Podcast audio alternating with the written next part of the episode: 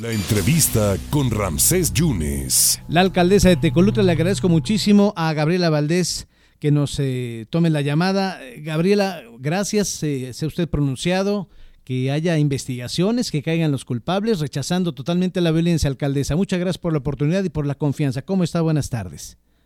Buenas tardes, Ramsés. Pues aquí estamos trabajando y a la orden. Dígame. Eh, Gabriela, ¿qué, qué, qué, sabe de, del síndico? Sabemos que está delicado, que está en un hospital, ha tenido contacto con los familiares. Eh, ¿No se sabe cómo está su, estado de salud en ese momento, siendo las 13 con 10?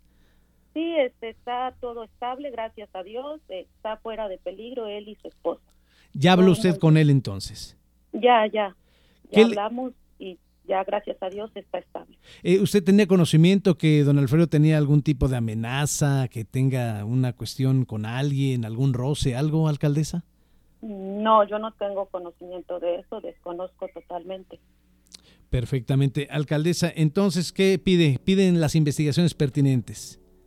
Claro, pues ya ahorita este, pues con las autoridades correspondientes, como yo hice en mi comunicado, lo hice saber que pues hay que dar con el responsable, ¿no? Y que caiga todo el peso de la ley. Perfectamente. Entonces, usted nos confirma que el estado de salud tanto de la esposa y de don Alfredo, el síndico, están estables, están bien. Así es, gracias a Dios ya están estables.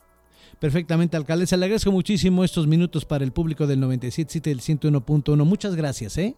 A la orden, buen día. Muchas gracias, la alcaldesa de Tecolutla, Gabriela Valdés Santés, comentando y confirmando lo que eh, René, pues eh, había un pronóstico reservado, parece que están fuera de peligro ante este atentado, este ataque que tuvieron el, síndico y su esposa, el, síndico Alfredo, eh, ante este cobarde atentado, así escribía la, alcaldesa en un comunicado que sufrió hace algunas horas Nayeli Pérez, la esposa de Alfredo Salazar Nolasco, quien es el síndico único de Tecolutla están fuera de peligro y están estables. Y bueno, lo que pide ella es que haya las investigaciones pertinentes y el rechazo a la violencia.